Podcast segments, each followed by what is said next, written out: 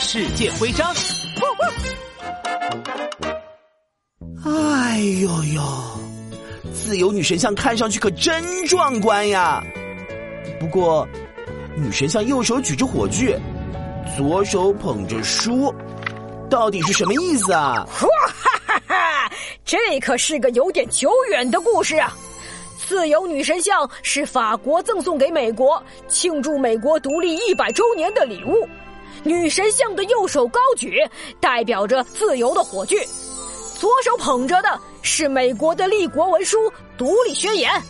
对我们美国人来说，自由女神像就是美国的象征啊！哇，原来是这么具有纪念意义的雕像。我要多拍几张照片，把它记录下来。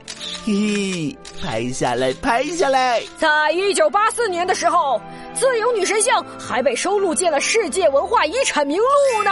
嗨，我这里还有几个雕刻着自由女神像的徽章，也送给你做纪念吧，杜宾警员。耶，那真是太棒了！噔噔噔噔，自由女神像徽章收集成功。